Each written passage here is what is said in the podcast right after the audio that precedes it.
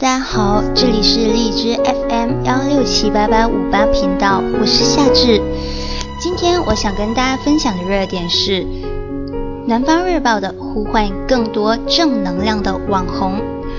网红是时下的热词，代表了一种网络文化现象。但是与那一些露胸、露腿、露无知，迎合网友神丑情趣的网红不同，还有一些人满足了人们对美好的希冀。他们勤奋、努力、阳光向上、尽责、朴实。这类网红往往是被网红，他们传递的也是完全的正能量。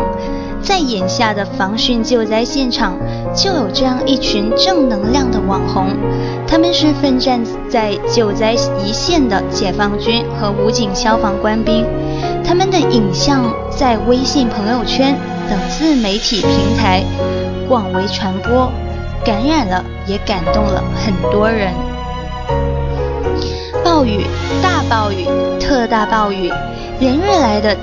强降雨使全国多地汛情严峻，部分河流超历史最高水位，险情不断。但每到这个时候，总有一些人挺身而出。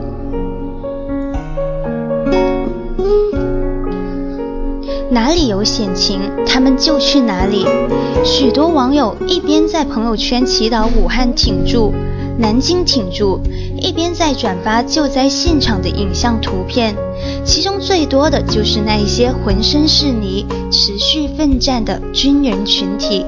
尽管大多数人都没有在现场，但借助各个自媒体平台的转播，人们还是能够强烈感受到灾情的严重以及军人的可敬。在网络上。网友已经习惯以点赞的方式向军人致敬，现在就用这种方式向参与救灾的各种人致敬。在传播过程中，一些媒体和网友也给他们打上了网红的标签，这不仅在更大程度上吸引了网友的关注，扩大了传播。同时，也是对网红定义的及时纠偏，它不再仅仅与三俗、博上位、无节操等贬义词联系，同样也可以自带和传递正能量。人们需要正能量的感召，但在传递正能量时，一定要防止过犹不及。比如，有媒体在官方微博中发文称。混着雨水的矿泉水和几个馒头，就是他们日常的伙食。借助现场图片，确实可以看到一组解放军战士身着呢衣，在救灾现场吃馒头，也确实让不少人心生敬意。但这是不是就是他们的日常伙食呢？是不是反映出救灾后勤保障不力？同样的一句话。引起另外一种解读和质疑声音，究其原因，除了一些人恶意解读，也与过犹不及的煽情有关。这一操作手法与云南鲁甸地震时救灾官兵用浑水、泡面充饥的新闻如出一辙。实际上，军队救灾的后勤保障能力是很强的，抗洪一线部队伙食保障棒棒的。正如另一家媒体的官方微博所介绍，武警合肥支队在抗洪前线为官兵精心调配伙食，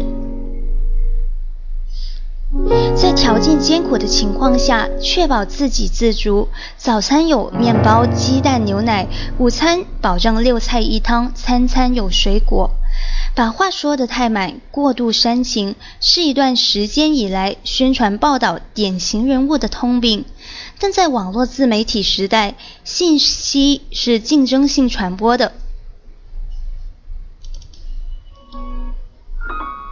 真相总会浮出水面的，所以切记不要夸大事实，因为人们需要真实的正能量。当社会将关注的目光对准防洪救灾时，一些人很容易成为网红。这其中既有传递正能量，也有引发网友批评的负能量。就在昨天，一张女官员皮艇中指挥抗洪救灾的现场图片，就引发了网友的质疑。